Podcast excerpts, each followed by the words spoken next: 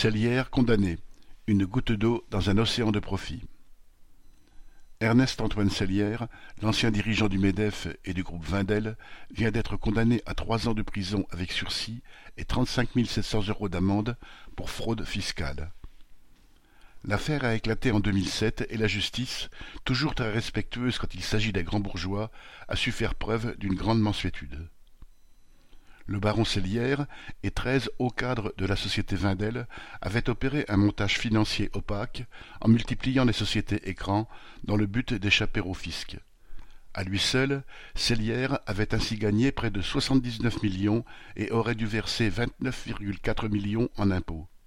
On voit donc que l'amende est loin de régler sa dette. Le parquet national financier avait pourtant requis quatre ans de prison, dont deux fermes.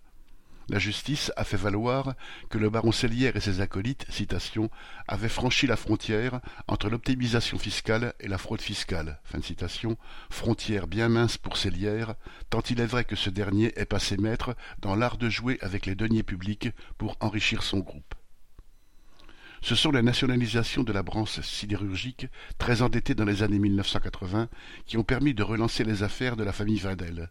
Les dettes ainsi épurées par l'État, la famille a sauvé sa fortune et s'est lancée dans la finance, rachetant des sociétés comme Valeo, Capgemini, etc.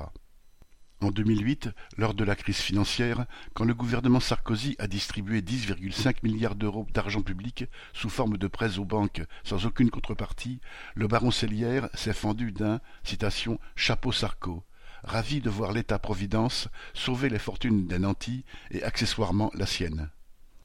Pourtant, ce grand bourgeois, quand il était président du MEDEF, n'avait pas de mots assez durs à l'égard des salariés qui voulaient voir le SMIC augmenter, tout comme il dénonçait l'idée même de l'intervention de l'État dans les affaires des entreprises, sauf bien sûr quand il s'agissait que l'argent public revienne à lui et à ses semblables.